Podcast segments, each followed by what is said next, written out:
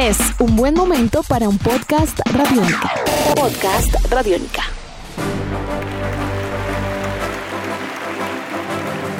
Continuamos en la entrega 2020 de los premios en Descarga Radiónica, celebrando lo mejor de todos estos mundos que nos encantan y que nos fascinan. Damas y caballeros, continuamos con la grata compañía de nuestros anfitriones, Iván Zamudio y Diego Bolaños.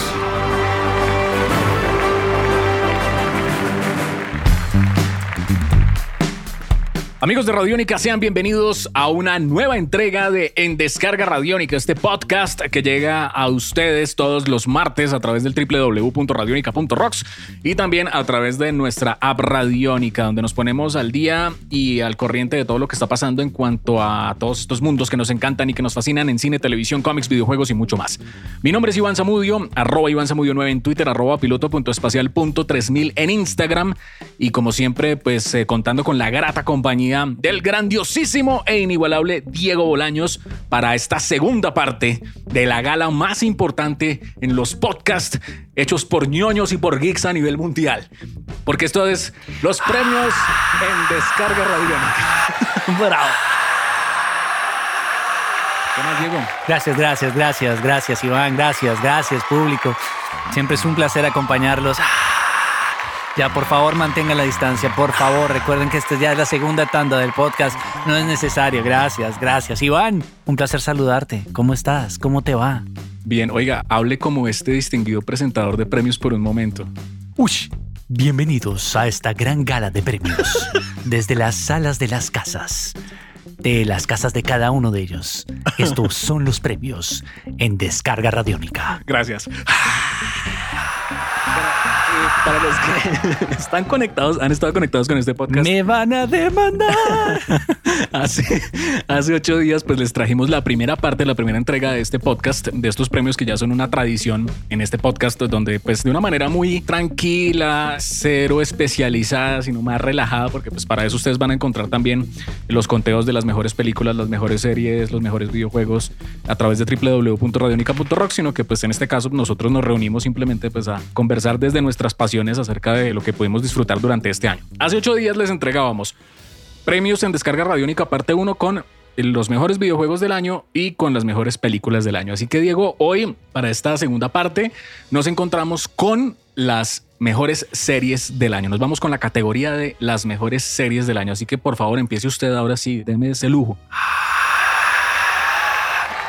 Yo abro el sobre y esto tampoco va a ser una gran sorpresa, así que Iván, prepare al público, por favor.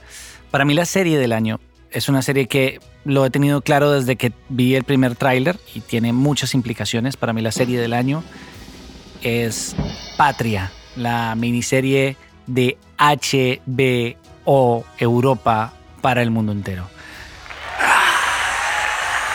Bravo.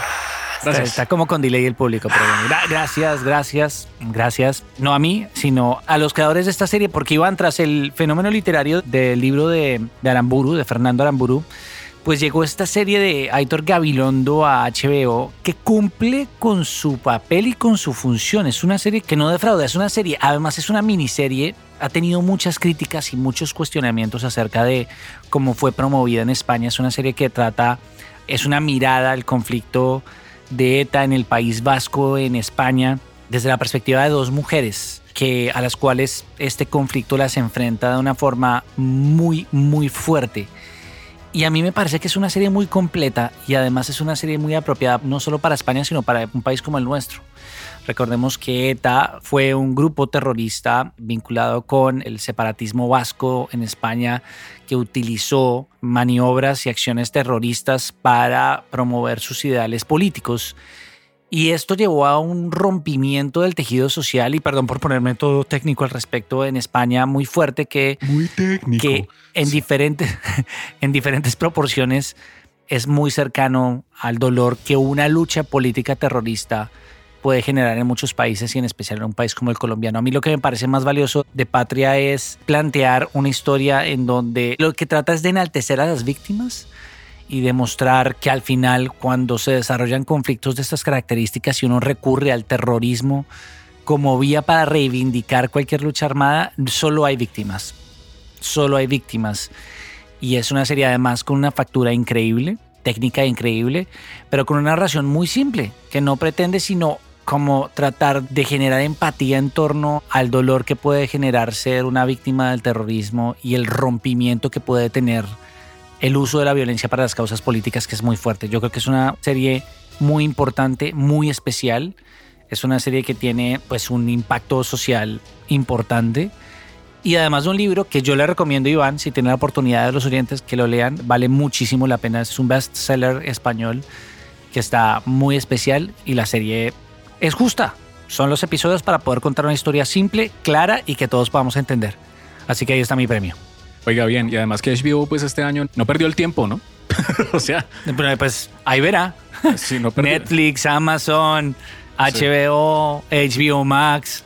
Era el momento, ¿no, Iván? Sí, no, y además que pues hay una intención muy clara y de HBO, también de Netflix incluso, de poder eh, crear producciones originales pero que no tengan que ser siempre producidas desde los Estados Unidos como una megaproducción, sino que se pueden contar otro tipo de historias también con muy buen presupuesto, con muy buenas ideas, con muy buen equipo desde otras partes del mundo. Yo creo que Patria pues es prueba rotunda y completa pues de ello. En mi caso, Diego, pues yo creo que también yo soy bastante predecible. Al momento de traer esto, creo que todos ustedes ya saben qué voy a decir, porque pues eh, la fuerza es intensa en mí. y pues hombre, la serie del año para mí, sin lugar a dudas, es la segunda temporada de The Mandalorian. Gracias. Gracias, gracias. Brincan Baby Yodas por todas partes. y Mandalorianos diciendo This is the way. This is the way. I have spoken. Pero bueno, eso fue la temporada anterior. Venga, Mandalorian. Yo creo que estamos ante uno de los fenómenos de la televisión por streaming del año. O sea, la prueba es que llega Disney Plus a Latinoamérica hace muy poco tiempo, en verdad. Y las suscripciones a este servicio se dispararon simplemente porque la gente quería ver The Mandalorian. Punto. Fue una serie que estuvo de buenas, además, porque hay que tener en cuenta que la serie ¿cómo decirlo? Alcanzaron a hacerla justo cuando empezó la pandemia del COVID-19. O sea, sí. la hicieron y em, se estalló esto y pues tuvieron tiempo para poder hacer todo el proceso de postproducción que era tan importante. La primera temporada fue brutal, Diego. Nosotros incluso creo que en algún momento pues ya lo habíamos discutido en este podcast como una también eh, Mandalorian estuvo en los listados sí, de sí, el año pasado como una de las mejores series del año, pero le ganó Watchmen. Y creo que fue por un tema de calidad, más que por el contenido, porque el contenido también fue muy bueno. Y tiene que ver con que hubo tres capítulos de la serie de Mandalorian de la primera temporada que fueron muy flojos. O sea, empezando por el que dirigió eh, la hija Ron Howard, Bryce Dallas Howard, creo que ese capítulo es, creo que es de las cosas, obviamente, que estaban mirando probando como que, bueno, se nos acabó la plata, entonces vamos a hacer esto y vamos a dejar la, la platica para el último capítulo que va a dirigir Taika Waititi. Pero en este caso hay algo que pasó y es que la recepción de la gente a nivel mundial con la primera temporada fue tan grande, tan gigantesca, se corrió la voz alrededor de un producto tan importante para la Guerra de las Galaxias luego de una trilogía nueva que no llenó tanto las expectativas para muchas personas. Entonces era como el momento de volver con un producto muy bueno. John Favreau, pues el director de Iron Man, este hombre pues es el showrunner de la serie, pues creo que ha dado un trabajo yo creo que espectacular y nos encontramos, Diego, contra ocho capítulos, que yo lo único que puedo decir es que todos, todos, todos, es que no es como la temporada anterior que hubo tres ahí más o menos, no, todos, todos los capítulos son buenos, todos los capítulos tienen unos directores increíbles. Está John Favreau, está Peyton Reed, repite Bryce Dallas Howard, que ahora sí la perdono por ese capítulo que hizo tan mal en la primera temporada. Estuvo Carl Weathers, quien también actúa en la serie. Dave Filoni, el creador de Rebels y de Star Wars, Clone Wars, también volvió a dirigir y creo que dirigió uno de los capítulos más importantes de la temporada. Robert Rodríguez, Rick Famuyiwa, Peyton Reed de nuevo. Entonces es una serie increíble. Creo que este producto más todo lo que se anunció en el Investor Day de Disney es la prueba de que se están dando cuenta del potencial tan importante alrededor de crear una serie alrededor de Star Wars y que no es hagamos algo rápido o rápido entre comillas porque pues no es por demeritar el trabajo de lo que se hizo obviamente con las películas porque pues hubo cosas muy buenas como Rogue One pero se dieron cuenta que esto tiene que ser algo muy bien trabajado muy bien detallado y yo creo que Mandalorian es sinónimo de calidad. Una historia que perfectamente a usted lo hace volverse de nuevo un niño y emocionarse con las historias de este personaje que básicamente es contar una historia de vaqueros o de samuráis, pero en clave Exacto, de la, es guerra de es las bueno. galaxias. Exacto, es, Es la forma en la que las cosas están siendo exitosas y lo hemos hablado en este podcast durante estos años del MCU, Iván. Y es que es una historia que podría ser buena sin necesidad de estar en el contexto de Star Wars y que a diferencia de otras historias no piensa que gana por la camiseta. ¿No le parece? Sí, porque es que eso que usted dice es muy cierto, ya que si uno mira la historia de Mandalorian y como hablábamos en el podcast anterior con lo de The Five Bloods, es una historia que ya se ha contado. Lo que pasa es que se cuenta en clave de Star Wars y se vuelve completamente atractiva. Porque si uno mira, por ejemplo, Mandalorian es Long Wolf and Cub, de Lobo Solitario y Cachorro, que eso es un cómic, yo creo que supremamente importante para la historia de la narrativa gráfica, que es acerca de un samurái que pierde a su esposa y se vuelve, queda como un Ronin y lo único que lo acompaña es su hijo que lo lleva en una carreola y van viviendo aventuras por todo Japón feudal, ayudando gente, enfrentándose a forajidos, luchando contra un montón de cosas y lo único que le preocupa a este samurái, a Lobo Solitario, es proteger a Cachorro. Y es exactamente lo mismo, ¿no? Entonces es, no sé, o sea, yo creo que, mire, yo le soy sincero, yo no me había emocionado tanto viendo algo este año.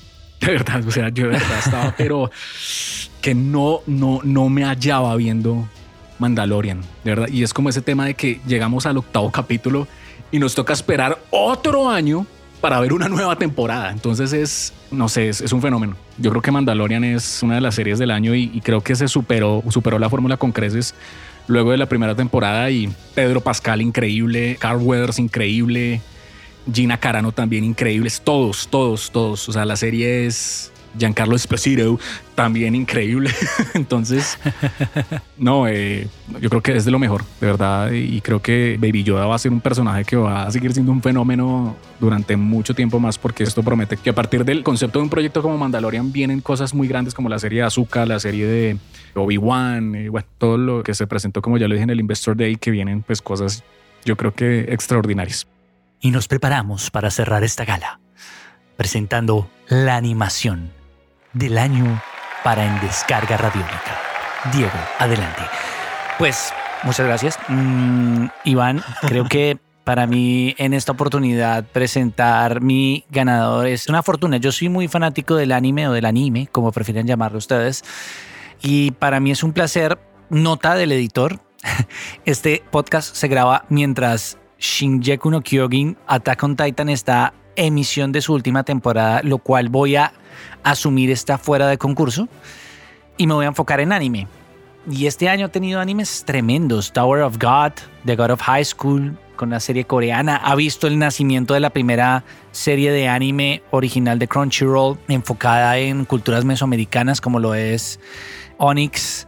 Pero para mí es un verdadero placer que después de haberlo comentado en muchos podcasts, este año sea el año de graduación mainstream global de Haikyuu, el anime de voleibol que para mí es una cosa loca, pero este año Iván, yo la verdad, yo lo he comentado, lo hemos comentado muchas veces, hablamos acerca de los animes deportivos, pero Haikyuu siempre había sido una recomendación mía muy personal, Iván. Y este año se ha visto un hype alrededor de Haikyuu que a mí me tiene muy contento. Para aquellos que no lo conocen, las aventuras del Karasuno que se prepara para el Campeonato Nacional de Primavera han sido, primero, es muy divertido, tiene los mejores elementos del típico anime deportivo de rivales que se vuelven amigos, con grandes personajes secundarios, pero además tiene una animación, una calidad de animación en los partidos de voleibol que yo creo que ya va siendo hora que muchas series se den cuenta que lo mejor o las series que en serio calan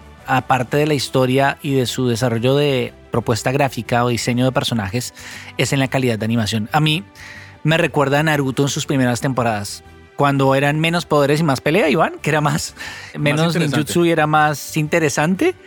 Eso pasa con Haikyuu. Y es una serie muy bonita, con una banda sonora increíble. Y en esta cuarta temporada, que es la segunda parte de Haikyuu to the Top, pues se ha consolidado como la serie deportiva referente en la actualidad.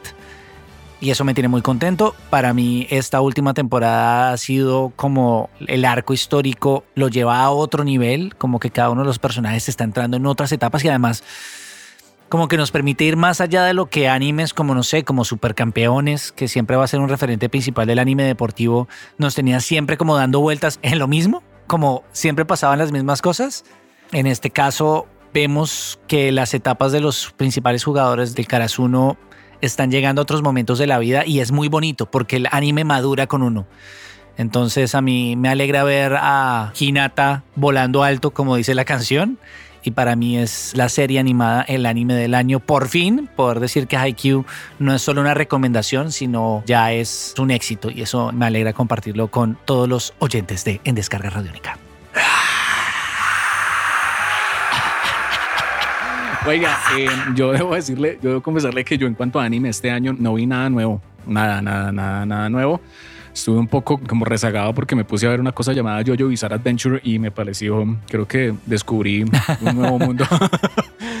Eh, y eso es literal un nuevo mundo, ¿no? Un nuevo mundo. Y yo sí me voy para el lado de la animación para adultos, fuera de decir que una de las mejores series del año y de los mejores proyectos audiovisuales del año fue la última temporada de Jack Horseman, que es, es tremendo, pero la serie del año, para mí, como fanático del señor Justin Roiland, el creador de Ricky Morty, se llama Solar Opposites.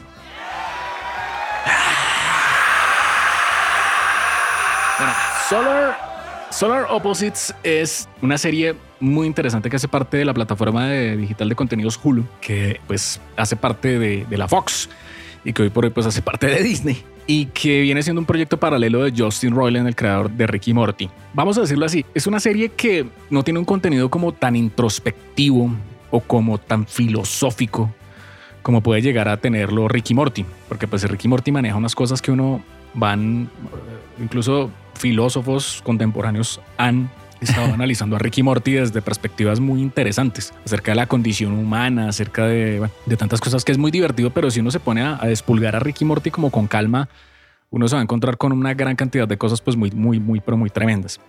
En este caso es como algo muy cercano, pero no tan complejo. Esta es más como una serie de, digamos, de, de un poquito más de entretenimiento, un poco más tranquila, pero sin embargo sigue teniendo sus discursos por ahí detrás guardados que los saca a la luz el señor Justin Roiland de una manera pues eh, certera.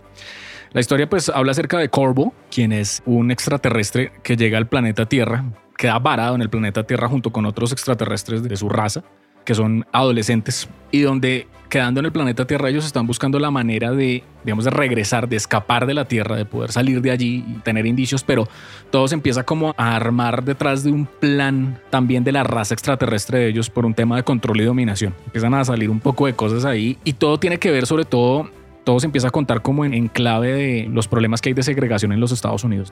Entonces es esta familia disfuncional de extraterrestres que viven en el planeta Tierra y quienes constantemente son apartados, obviamente, por su condición de extraterrestres. Entonces en ese tema, en ese asunto, en ese ir y venir, en esos diálogos constantes que pueden ser eh, reflejo de un montón de cosas que están pasando en la sociedad, pues se van contando chistes y se van diciendo muchas verdades. Entonces yo creo que este es un producto muy bueno y ojalá pueda llegar a tener una distribución tan grande y tan amplia como lo ha tenido Ricky Morty, porque pues Ricky Morty es un fenómeno también, pero Solar Opposites viene siendo como el proyecto paralelo donde se pueden también encontrar muchas cosas muy interesantes. Y de nuevo, pues Justin Roiland hace la voz del protagonista principal, él hace la voz de Corvo, y pues uno a veces se confunde pensando que es Rick Sánchez, pero no, verdad es Corvo, porque no erupta ni nada de eso, pero pasan un montón de cosas ahí bien interesantes, así que Solar Opposites, véanla, es una serie que vale mucho la pena, es bastante interesante, es bastante llena de contenido y bastante llena de reflexiones alrededor de lo que está pasando hoy por hoy en el mundo.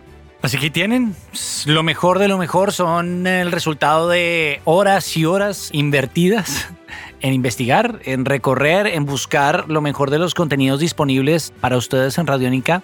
Así que creo que Iván, a pesar de lo que ha implicado la pandemia en muchos aspectos, también ha sido la oportunidad para conocer muchos contenidos nuevos, muchas series, muchas cosas. A nosotros nos encantaría que ustedes también nos enviaran a través de arroba Radiónica en Twitter sus series favoritas, sus videojuegos favoritos, sus películas favoritas y sus animaciones favoritas para que hagan parte pues, de una recomendación entre todos, entre esta comunidad que hace parte de Radiónica y de Descarga Radiónica.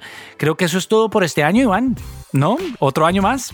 Otro año más viajando por mundos paralelos entre cine, televisión, cómics, videojuegos y mucho más. Un saludo muy pero muy especial para todos ustedes y como dijo Diego, pues de verdad queremos recibir todas sus recomendaciones alrededor de lo que más les haya gustado en estos 365 días del año. Y adicionalmente, cuídense mucho, cuiden al otro. Eso yo creo que es lo más importante porque creo que con esta frase que yo he dicho, con estas dos premisas, eh, durante este año se preservan muchas cosas. Y creo que lo más importante es que para que podamos disfrutar de todos esos mundos, de todas estas cosas, de lo que siempre hablamos acá, pues primero lo primero, tenemos que cuidarnos entre todos para poder disfrutar de lo demás. Así que Diego, un abrazo grandísimo para usted y la saga en descarga radiónica volverá en el año 2021, muy seguramente. Así que todos muy pero muy pendientes. Continuará. Continuará. En descarga radiónica will return in 2021. Nuestros podcasts están en radionica.rocks, en iTunes, en RTVC Play y en nuestra app Radionica para Android y iPhone. Podcast Radionica.